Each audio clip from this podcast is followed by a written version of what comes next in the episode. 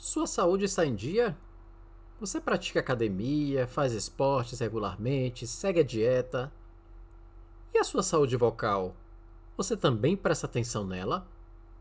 Vamos tagarelar?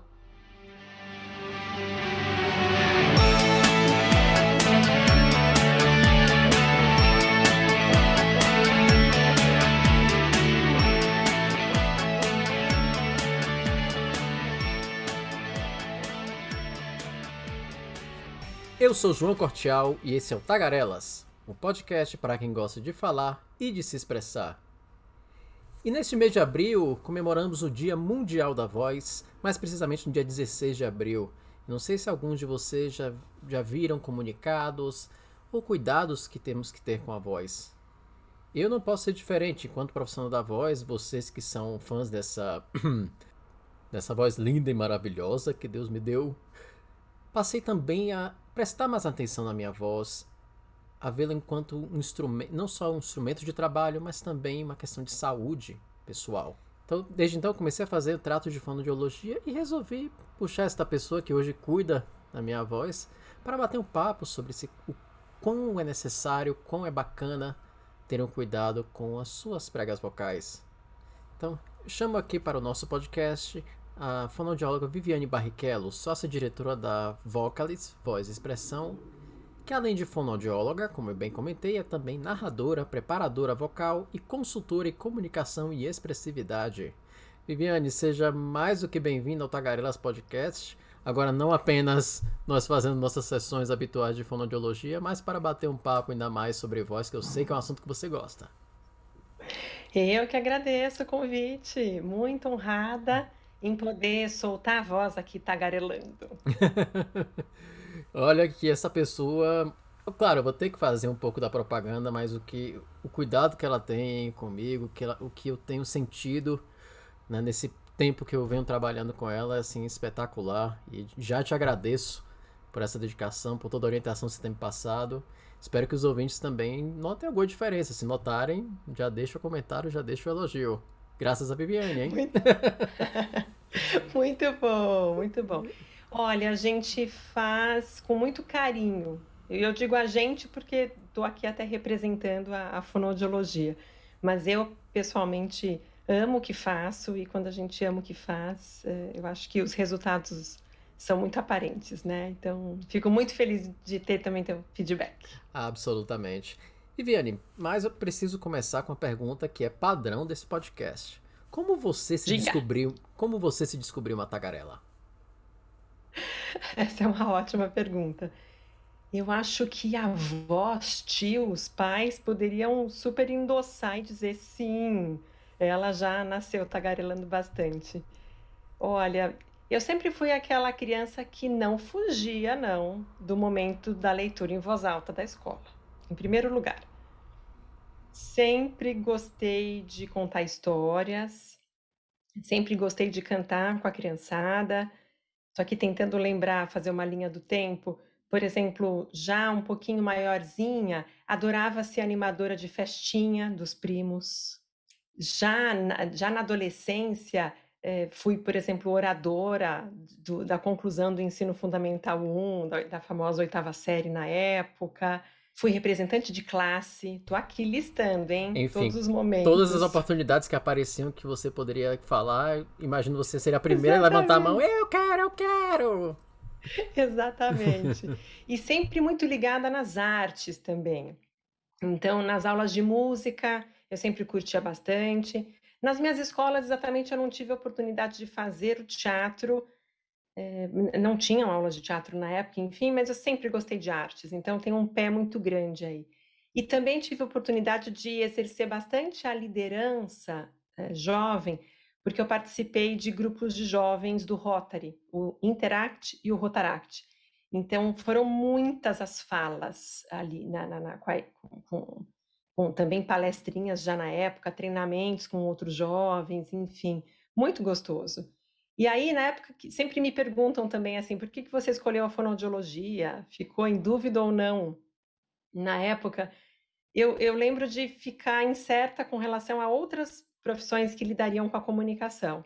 Publicidade, relações públicas, jornalismo, Mas como eu sempre gostei também das biológicas, é, encontrei na fonoaudiologia o meio a meio. E, e, e, na especialidade da voz, ainda por cima, minha paixão desde a universidade, né? Eu sempre tive certeza que eu seguiria essa especialidade. Eu, eu pude perceber como é uma delícia transitar entre o que é o tratar de uma patologia, mas também trabalhar com a promoção de saúde, com a prevenção e com o aprimoramento. Então, é um campo riquíssimo, riquíssimo a se explorar. Uma delícia. Ah, já imaginei. E claro, como é tradição desse podcast, vemos sempre convidados cuja biografia daria um episódio inteiro. Mas aí vem minha dúvida, Viviane. No caso, o que, mas o que veio primeiro? Porque você falou de fonoaudióloga, narradora, preparadora vocal. Qual delas veio primeiro, entrou primeiro na sua vida, vamos dizer, profissional de fato?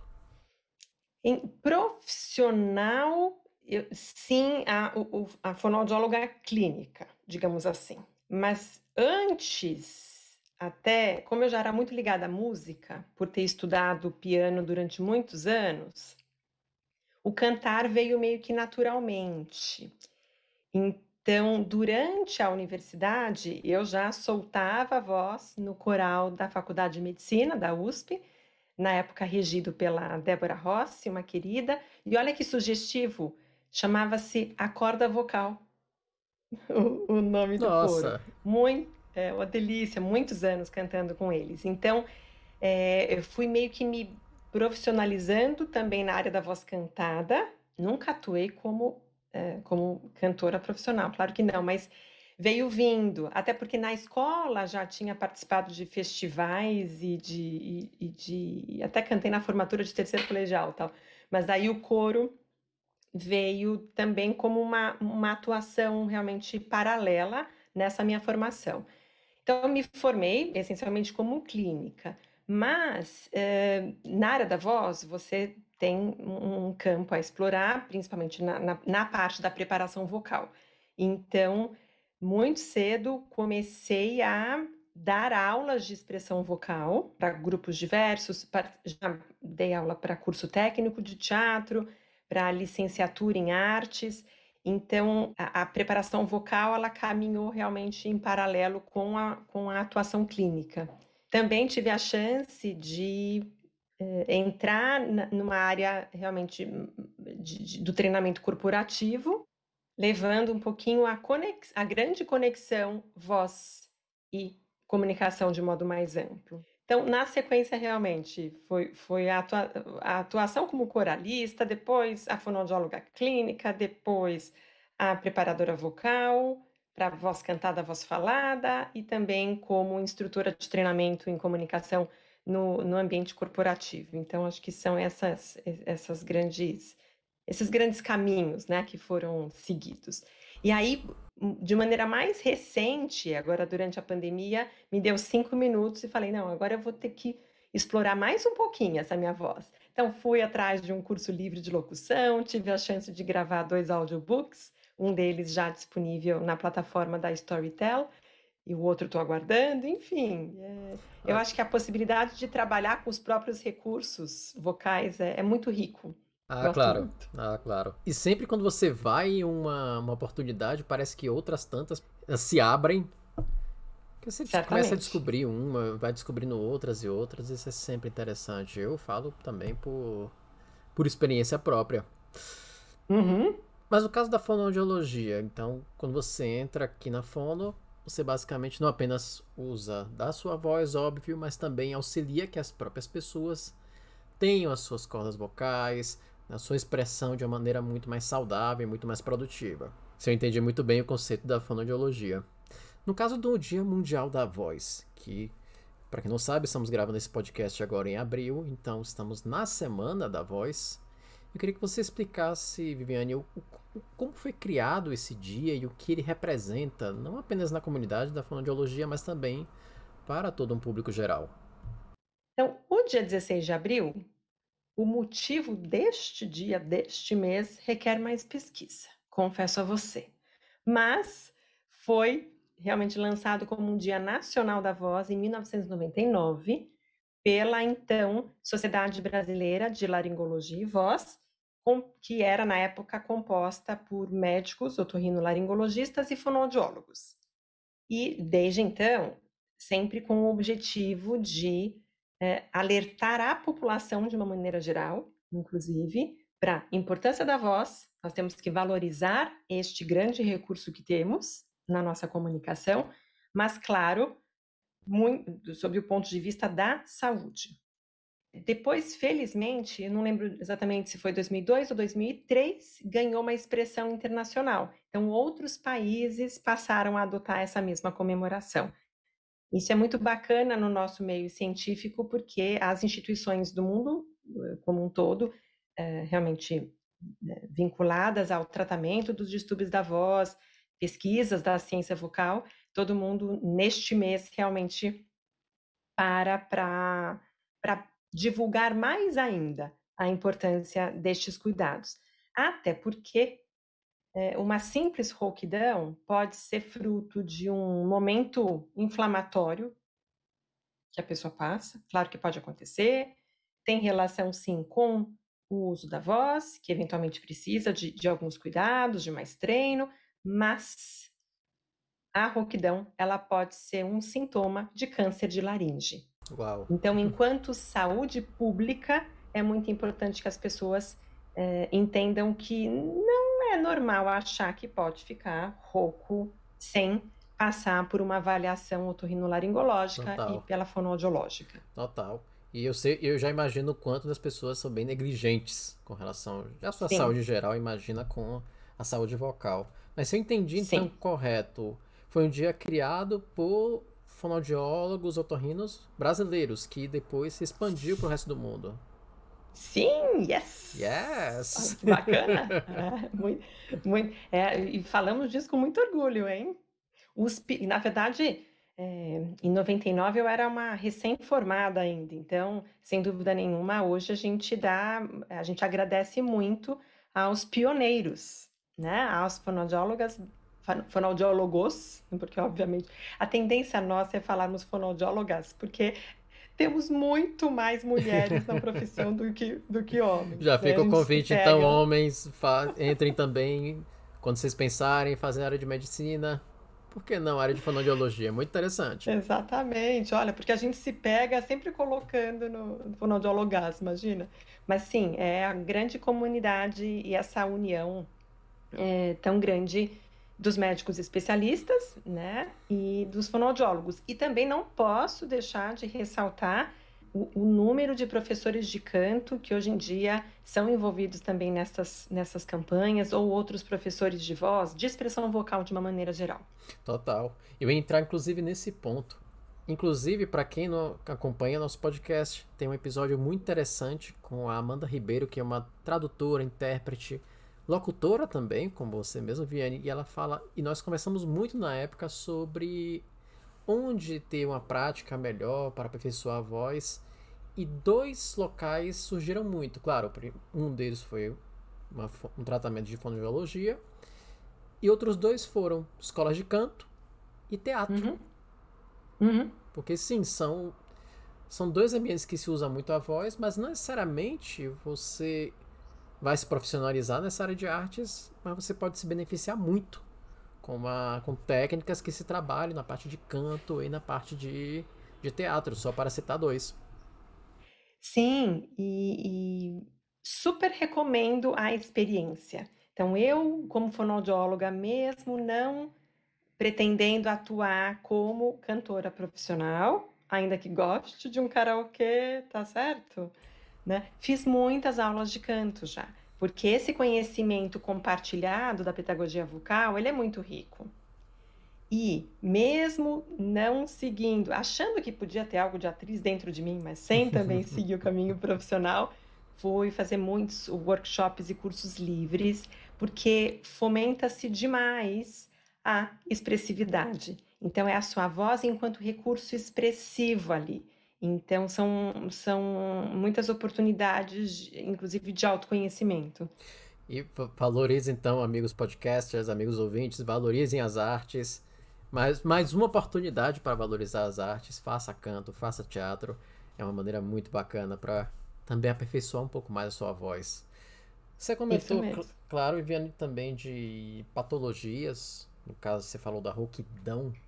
Ok, a gente, nós sabemos que brasileiro em geral ele não é das pessoas mais atenciosas com a saúde. O que que uma pessoa, por exemplo, quando você comentou da rouquidão, qual, é qual seria um sinal, um primeiro sinal que ela diria não, não é apenas uma rouquidão bem entre aspas cotidiana, é algo que é legal eu procurar um profissional e começar a averiguar isso. Todos nós, independente de falarmos muito, muito, muito, muito ou pouco no dia, e não necessariamente sendo um profissional da voz, que significa ah, usar ali a, a voz como instrumento de trabalho, né? Todos nós temos que ficar atentos aos primeiros sinais de fadiga, na realidade. Não necessariamente só quando a voz está realmente rouca, etc. E aqui estou imitando uma voz alterada qualquer, tá?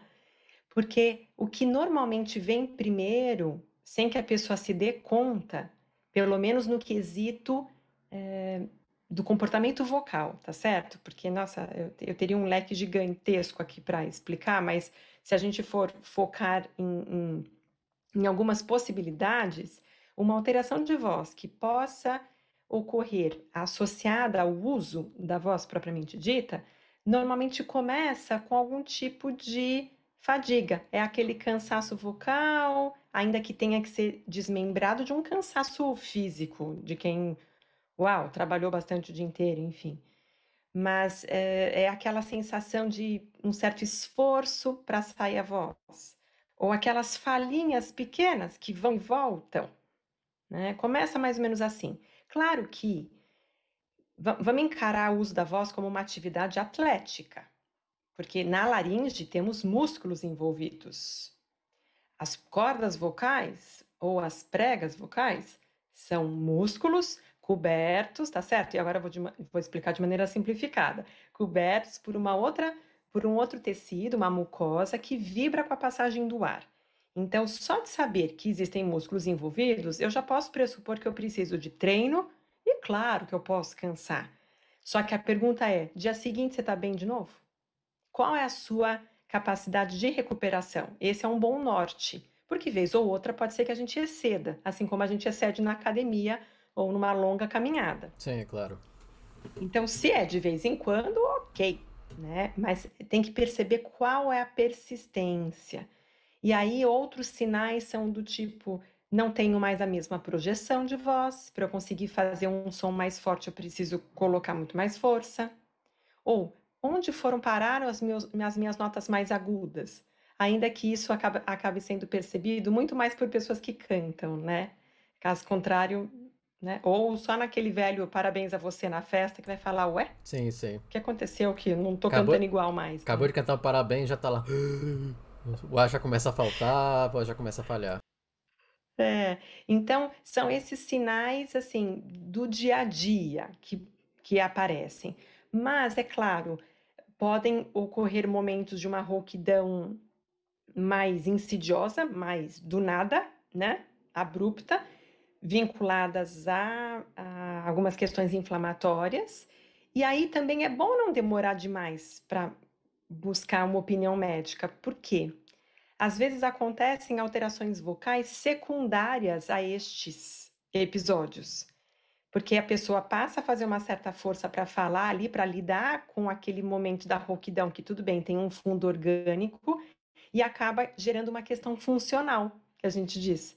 Então, é, é como se o corpo registrasse que, ups, mudou um pouco a, a maneira de produzir o som. Então, convém é, é, procurar, tá?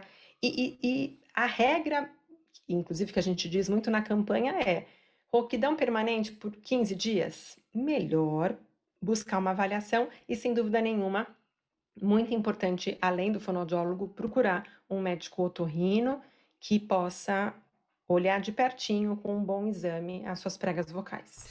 Eu diria que eu, eu se eu tivesse rouquidão por bem menos de 15 dias, eu já teria procurado com muito mais certeza um fono ou um otorrino. Bem menos de 15, já ficaria bem preocupado. Que bom, que bom, que bom, que bom. Bancando o, o paciente estrela agora. Mas é uma verdade, total verdade. Ah, consciente, vou dizer Correto. paciente consciente. Correto, e tem que ser, e tem que ser. Precisamos... É? É, a nossa voz é um instrumento não apenas de trabalho, como também de comunicação. Imagina você estar com uma pessoa que você gosta, seja o seu pai, sua mãe, seu namorado, seu namorado, seus amigos, e não conseguir se comunicar, sua voz sair Sim. falhada, ou passar Sim. uma. não conseguir passar sua mensagem. Olha que constrangedor e ao mesmo tempo às vezes frustrante para não chegar nas Muito. em doenças de fato com o foi o assunto que, gente, que, nós começamos aqui. Sim, e sabe, João, que hoje em dia nós temos vários protocolos de, de autoavaliação para mensurar um pouco o impacto dessa alteração vocal na qualidade de vida do paciente. E, e é flagrante isso. Como que, claro que varia de pessoa para pessoa, mas o impacto físico no sentido de desconforto, o impacto social, o impacto emocional, todos estes podem concorrer em algum grau. Então, não é à toa, é, precisa tratar disso. Correto. E daí vai um dos primeiros conselhos, que você não precisa ser um profissional da voz, por exemplo, podcaster, um ator, um locutor, um intérprete, para ter um cuidado com sua voz, porque ela interfere não apenas no seu próprio trabalho, mas também no seu convívio social. Como nós bem uhum. comentamos, uhum. uma voz que é falha, uma voz que não acontece, como é que você vai expressar, sua, expressar suas ideias, como é que você vai falar. Eu vejo muita gente, inclusive, frustrada com a própria voz que que às vezes sai. Isso eu nem vou entrar naquela parte do ouvir a sua voz gravada, porque até foi um, uhum. um papo nosso que nós tivemos a, a parte que nunca é igual. Eu mesmo me surpreendo quando escuto podcast de novo e esse sou eu. uhum. Mas sim, pessoas, ouvintes, amigos, cuidem da sua voz. Ela, ela é um instrumento de comunicação e de interação. Então, ouvintes, se se ficar pelo menos um conselho, uma mensagem desse episódio é: cuide da sua saúde vocal, por favor. E ainda, falando, ainda falando sobre saúde, Viviane, agora eu começo a imaginar também casos que se acentuem essa preocupação. O primeiro que me vem à cabeça é, por exemplo, a pessoa que tem histórico de asma ou de sinusite, infelizmente no meu caso. São pessoas que já têm uma predisposição maior a desenvolver alguma vou dizer uma patologia, uma doença, mas uma, alguma dificuldade com relação à sua voz ou à sua saúde vocal, você também pode me corrigir se eu estiver enganado ou trazer outros exemplos. Na realidade, nós funcionamos num corpo só, não é? Então, na hora que a gente começa a puxar a história, é uma coisa ligada na outra. Então, tem de um lado o uso da voz, sem dúvida nenhuma, mas do outro, qual é a saúde geral do corpo. Então, não é regra, né? A gente não consegue colocar numa caixinha, mas pessoas que convivem com questões respiratórias, elas acabam é, tendo aí um, uma chancezinha é, de, de repente, sobrecarregar um pouquinho mais o aparelho fonador porque ele participa do trato respiratório. Essa é a grande questão. Então, a gente costuma dizer que uma pessoa que convive com uma rinite alérgica de maneira permanente, ela já uh, vai, vai contar com a amplificação sonora a, a natural, a nossa, né? a ressonância do som, sempre um pouquinho mais abafada por conta da congestão nasal, por exemplo. E aí é como se então a pessoa tivesse um pouquinho a menos desse, dessa potência ressonantal e, de repente, pode fazer força para falar. Daí eu, eu, costumo brincar e daí usa mais a garganta, né? Para ganhar essa projeção. Esse é um pequeno detalhe.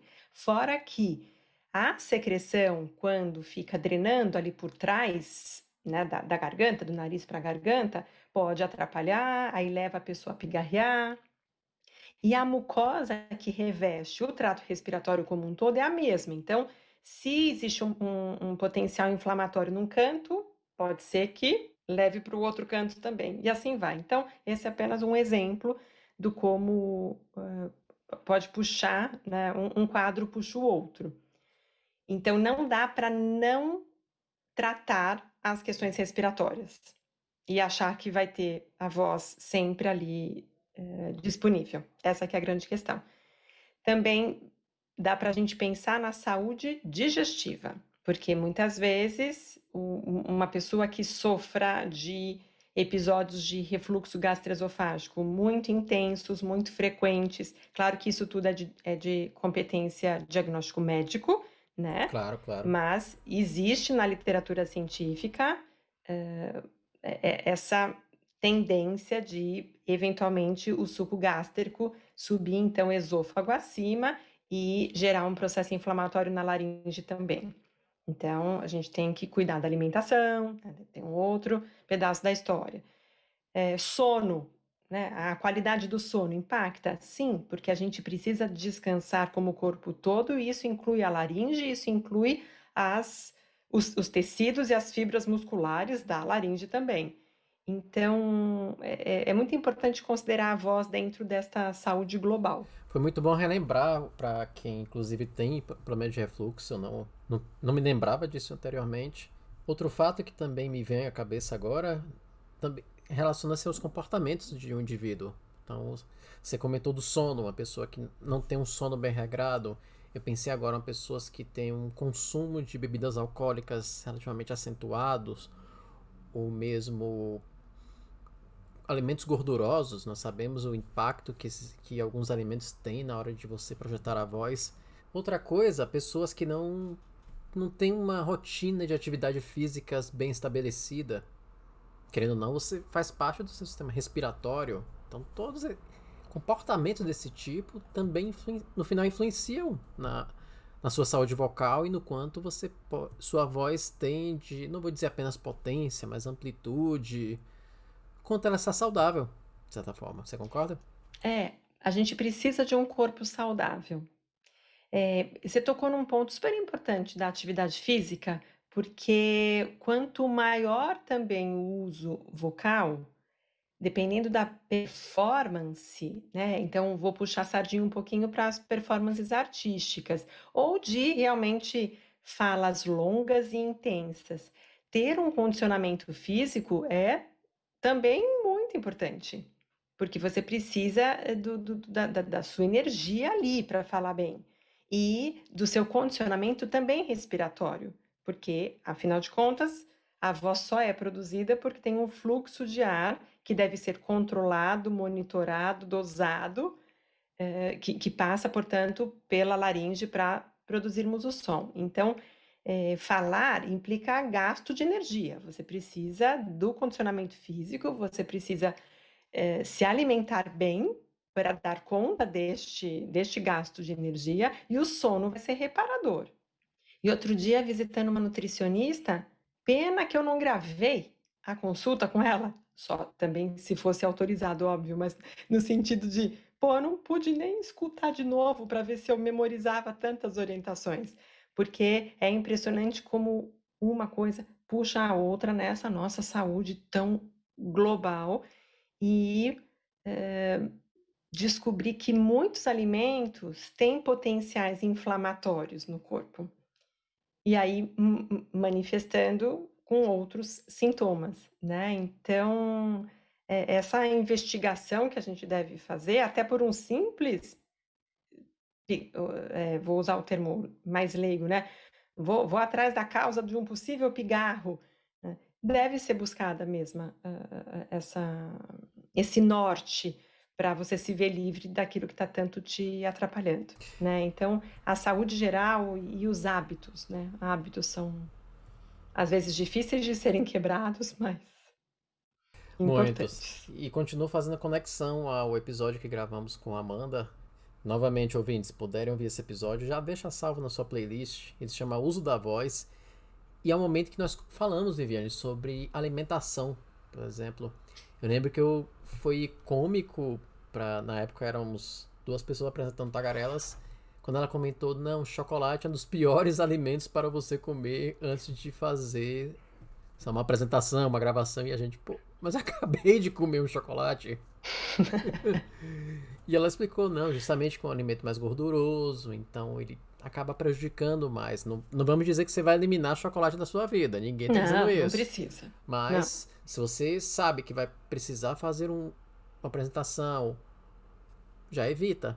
Ou inclusive, não exagera, não vai comer 10 quilos de chocolate, até porque já vai fazer mal de qualquer jeito de novo, a gente tem que pensar o que faz bem para o corpo, faz bem para a voz, né? Já se sabe que excesso de doce não é muito indicado para a saúde geral mesmo. Né? É, um pouco. Mas pegando, mas pegando no pé, assim, é, a gente só recomenda que antes de, de falas mais é, realmente longas, é, não se abuse do chocolatinho, porque vai produzir um pouco mais de secreção, a saliva vai ficar um pouco mais mais viscosa, e aí você vai ficar com uma dificuldade de, né, ali articular. Tô fazendo até careta. Vocês não estão me vendo, mas eu tô aqui fazendo eu a careta. Tô, eu tô vendo, e é, são caretas que eu vejo bem bastante quando a gente faz as consultas. Depois, é, o café para algumas pessoas, os dados científicos não são super conclusivos, mas para algumas pessoas pode é, exercer um efeito de ressecamento do nosso trato vocal, ou seja, de todas as estruturas aqui da, das cavidades de ressonância. É, a famosa maçã é aquela velha história, é uma amiga da voz, mas pelo simples fato de ter uma propriedade adstringente, então colabora com a sensação de limpeza da sua garganta. Nada mais do que isso, ok? Não adianta comer uma maçã, duas maçãs, dez maçãs achando que vai curar rouquidão, porque não cura, só vai dar dor de barriga ao final. Exato, dieta à base de maçã. Não adianta, tá bem? Água, água acaba sendo uma boa recomendação. Ela hidrata o nosso sistema, não porque as gotinhas vão diretamente lá nas cordas vocais, claro que não, mas ocorre uma hidratação sistêmica ao longo do dia, ao longo de todo o seu consumo. É, quando a pessoa está muito desidratada, as pregas vocais não vão é, vibrar de modo tão harmônico como deveriam. Então, água, sim. Essa a gente pode dizer com todas as letras, com todas as bases científicas de que é uma boa amiga da voz. E água vale dizer, não, não gelada. Se você for fazer, por exemplo, um uso de uma voz, uma água numa temperatura natural. Adiciono também, você pode me corrigir, frutas cítricas em geral, então, por exemplo, uma laranja, uma tangerina também, ela é benéfica.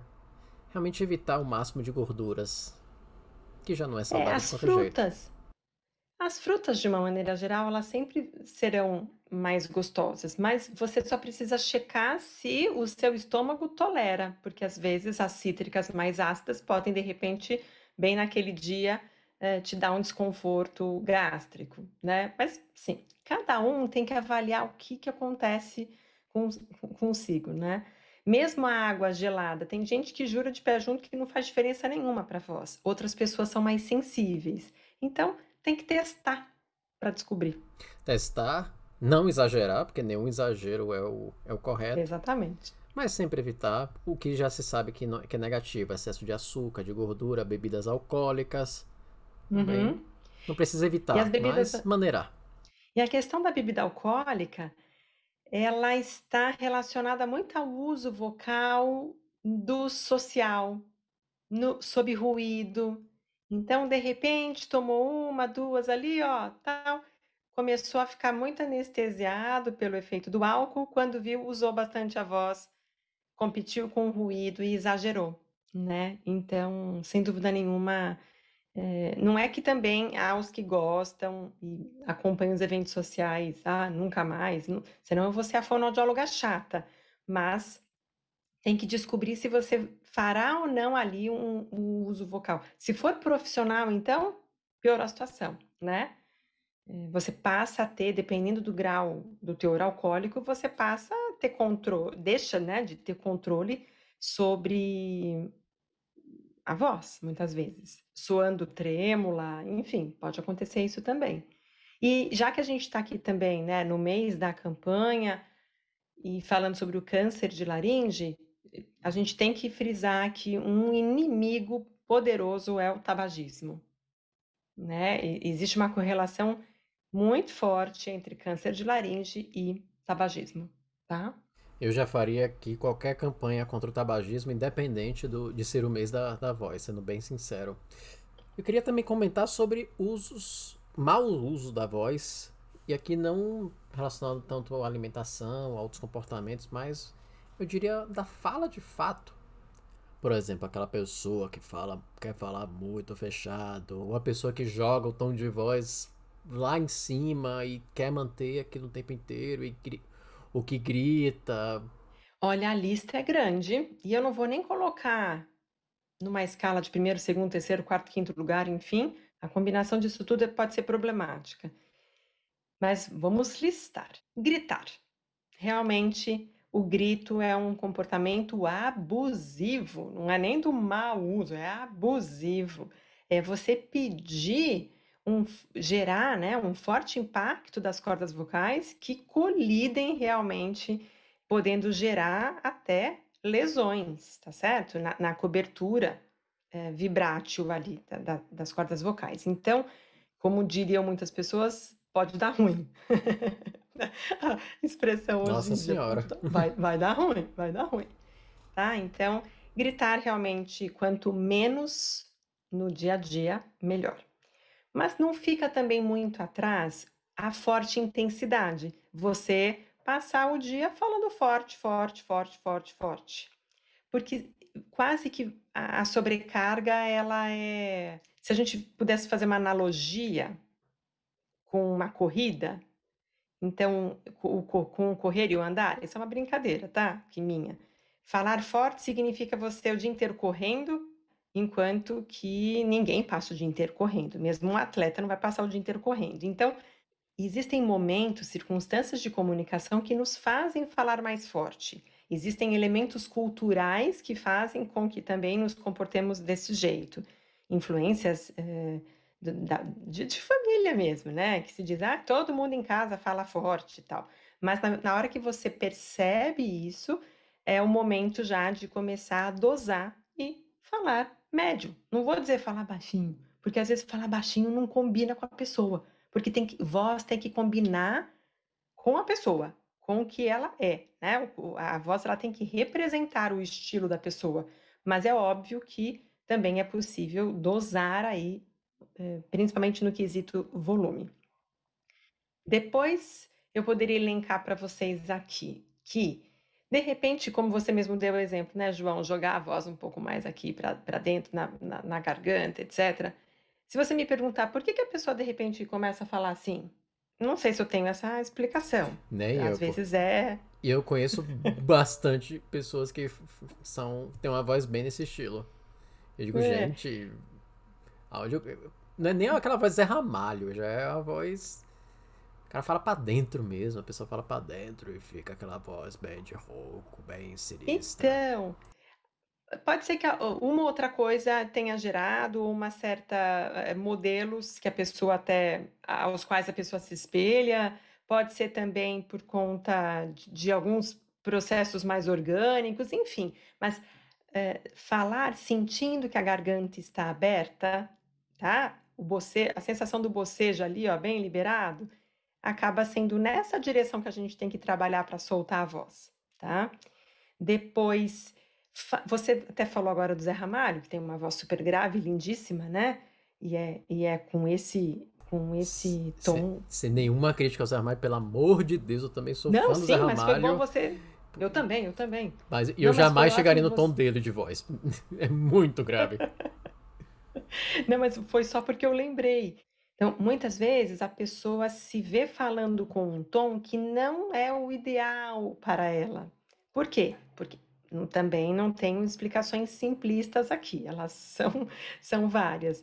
Mas normalmente, quando a gente fala grave demais, a gente tende a cansar também mais.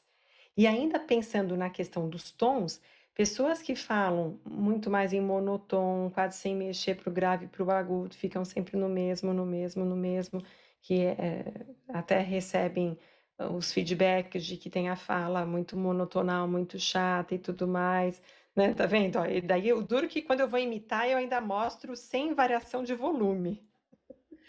Então, essas pessoas acabam também, sem perceber, se predispondo a cansar mais, porque a gente deixa de ter um equilíbrio muscular, inclusive, no funcionamento da laringe.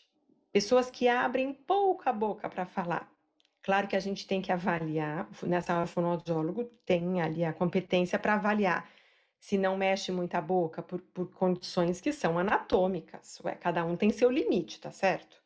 Mas muitas vezes a falta de movimento tem relação com o não se perceber ou com timidez, enfim, daí também tem outras explicações.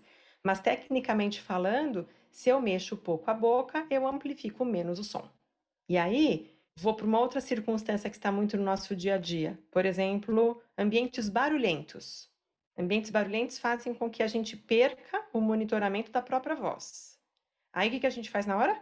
A gente tenta escutar a própria voz falando mais alto. Se você tenta falar mais alto, sem condições técnicas, por exemplo, já conhecidas, como abrir mais a garganta, abrir mais a boca, respirar melhor, você vai sair da, daquela circunstância com a voz abalada.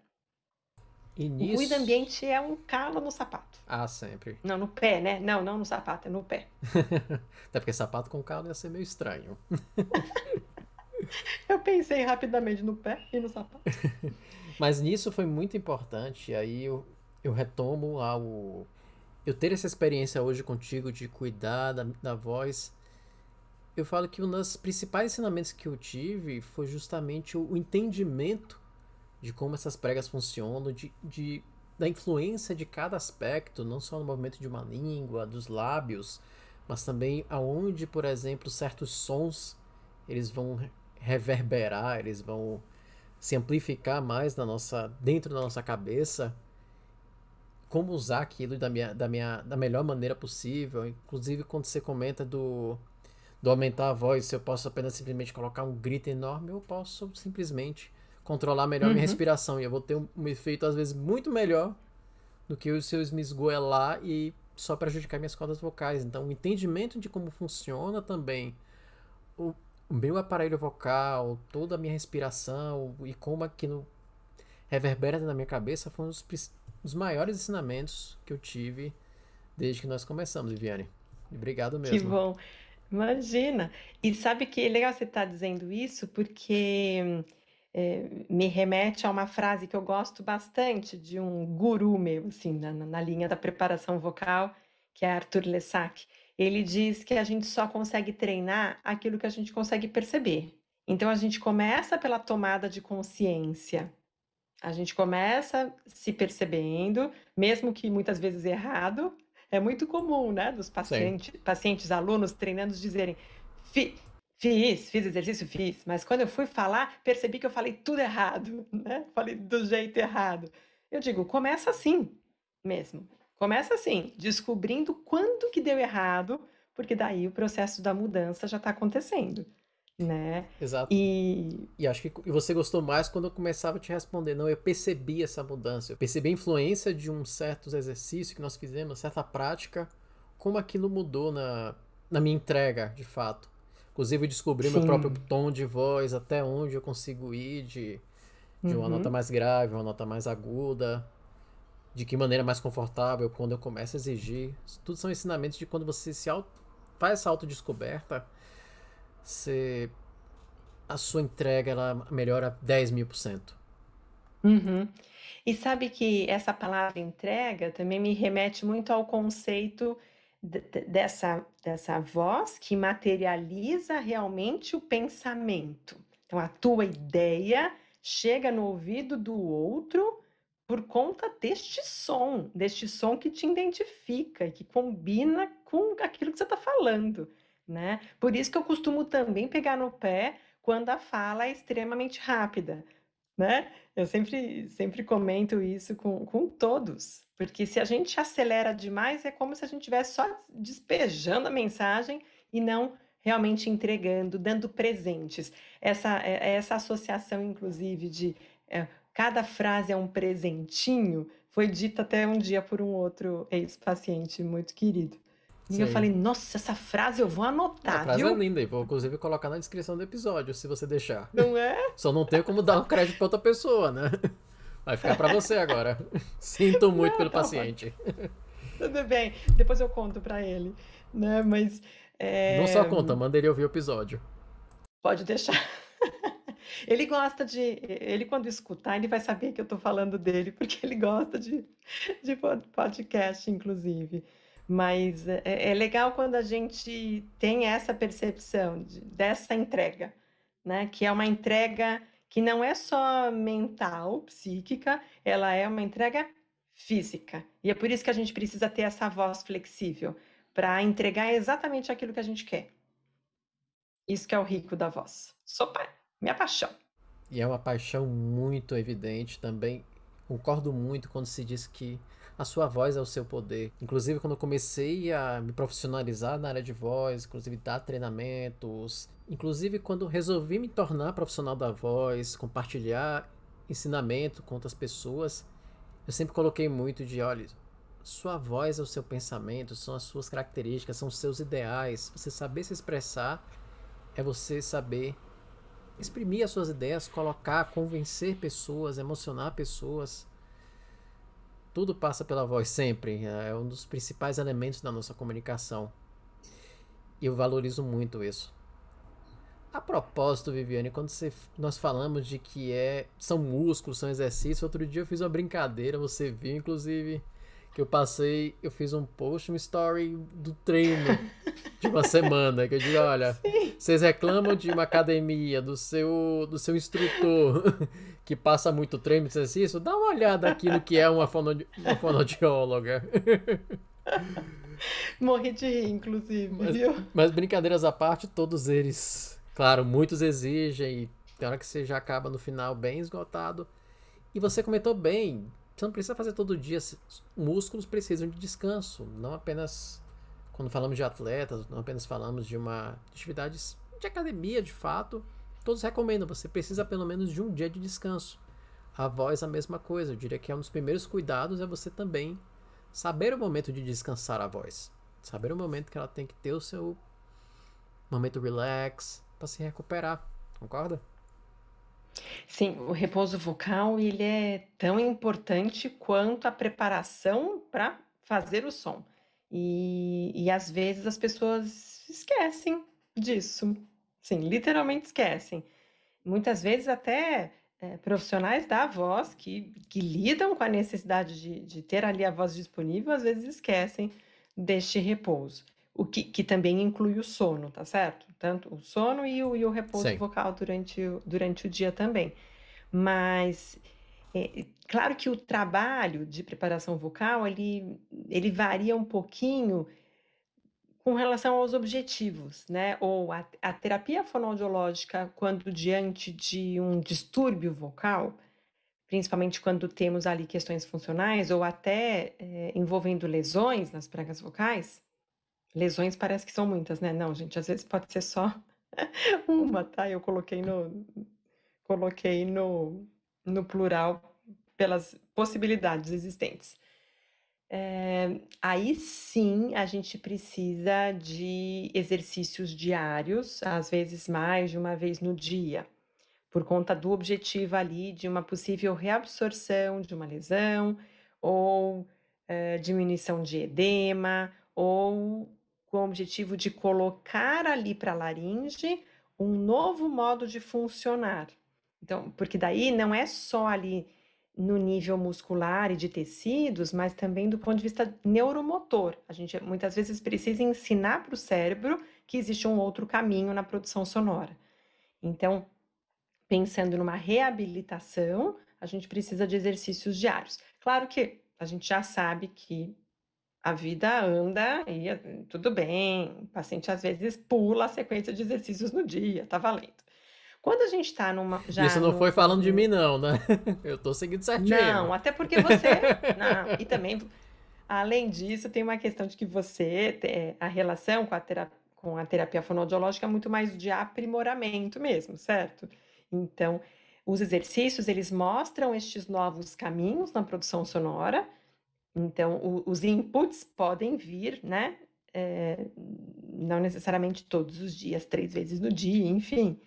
E às vezes, quando a gente pensa no condicionamento da musculatura, por exemplo, é, no início de treinamento até pede-se todos os dias por alguma sequência, mas na hora que o sistema aparece condicionado, não precisa necessariamente todos os dias. Então, tudo é tão assim personalizado que fica até difícil de generalizar. Estou colocando aqui alguns cenários para vocês entenderem no, no, no que, que faz com que um treino seja diferente do outro também, tá? Total. Só para dar uma ideia. E lembra, inclusive, um episódio muito recente, eu comentando. Quando eu coloquei esse post sobre. fazendo a brincadeira do meu, do meu treino, né? Do meu treino ABC. um amigo meu perguntou: Ah, você faz fono? Eu digo: Sim, faço. E aí ele: Ah, você pode me passar uns exercícios para eu também fazer? Eu digo: Cara, poder até posso, mas você é uma condição sua que com certeza vai ser muito distinta da minha. Eu não conseguiria uhum. dizer que a ah, exercício, faz exercício X e Y que vai dar certo. Acho que em qualquer Bem coisa falado. no mundo. Acho que qualquer coisa no mundo. Não existe aquela pílula azul. Faça essas cinco dicas, faça esses exercícios. Não dá, porque ele pode ter uma dificuldade que eu não tenho, ele pode ter uma facilidade uhum. que eu não uhum. tenho, ele pode ter uma. Algum, até uma doença, algum comportamento que eu às vezes não tenho. Uhum. E um exercício que eu faço, que para mim funciona, para ele não vai funcionar. Foi isso que eu acabei de dizer. João. olha, melhor você faz uma consulta, até passei o seu contato na época. tá bom. É, espero que ele tenha falado contigo. Mas justamente eu não acredito nessas pílulas azuis, então eu não conseguiria passar o treino que eu faço hoje para uma outra pessoa, porque né, nada vai dizer que isso vai funcionar para ela. Até porque os objetivos também podem ser diferentes. Uhum, Ainda tem sim. isso. Isso. Agiu corretamente, João, e agradeço em nome da fonoaudiologia Porque o que a gente tenta mostrar é justamente junto. isso aí. É personalizado. Cada um é um, cada é, é, aparelho fonador é, é um, e ainda por cima, cada estilo de comunicação, não é? Cada estilo de comunicador, cada necessidade estilística de cada profissional varia demais. Tanto é que mesmo quando por exemplo, participo de workshops ou treinamentos em que, sim, não vai ser super personalizado, porque estão todos ali para receber as mesmas orientações, mas a gente tem condições de ali na prática checar o que é que mais ou menos cada um faz direito ou não. Eu que fiquei anos em aula, né, dando aula de expressão vocal, de, de técnica vocal, eu tinha que passar de um em um e fazendo adaptações, porque algo que pode fazer bem para uma pessoa, de repente pode ter um efeito colateral com outra. Então, é, é, é muito importante que se personalize. Eu, eu, sei que a internet tem hoje em dia né, uma biblioteca virtual imensa de, de vídeos, inclusive, demonstrando exercícios vocais. Eu acho que serve como uma divulgação de possibilidades mas não recomendo seguir na íntegra. Ah, vou fazer esse, esse, esse, esse, sem ter a mínima ideia do motivo Total. de cada um deles. Pode, inclusive, te fazer mal. Pode ser, trazer o sentido totalmente oposto. E volta que eu comentei Exatamente. lá atrás, um dos maiores benefícios foi justamente você fazer um autoconhecimento, você realmente conhecer como o seu corpo age, como, com as suas, quais são suas habilidades atuais, aonde você quer chegar, e daí você traz o seu plano, como qualquer outra atividade. Uhum. Liane, claro, na, na, descrição desse episódio vai constar os seus contatos para quem deseja, inclusive, conhecer mais sobre o seu trabalho. Sobre a, as campanhas, de que forma um ouvinte do Tagarelas poderia ter mais contatos sobre as campanhas ou saber mais sobre cuidados da voz? Olha, aproveitando o momento da campanha, é, muitas informações, inclusive lives, é, vão acontecer esse mês no Instagram da Sociedade Brasileira de Fonoaudiologia. É, essa é uma das possibilidades. O próprio site da sociedade acaba sendo uma fonte de consulta. Outra fonte de consulta é o site da Academia de Laringologia, ou a Sociedade Brasileira de Otorrinolaringologia. Então, são todas fontes eh, científicas né, importantes. Bom, e aí, independente da campanha da voz, eu deixo como contato e também como fonte de informações, de orientações, o meu Instagram, arroba Viviane Barrichello. Também estou no Facebook e no, e no LinkedIn. Normalmente as, as postagens até são mais ou menos iguais para possibilitar os diversos acessos, enfim. Mas também a, a página no Instagram da Vocales, como uma outra opção de contato.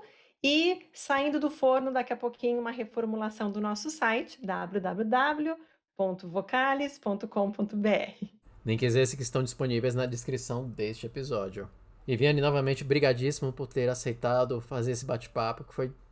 A gente não sente... Quando o bate-papo é bom, a gente não sente o tempo passar. E esse Com foi certeza. mais um exemplo.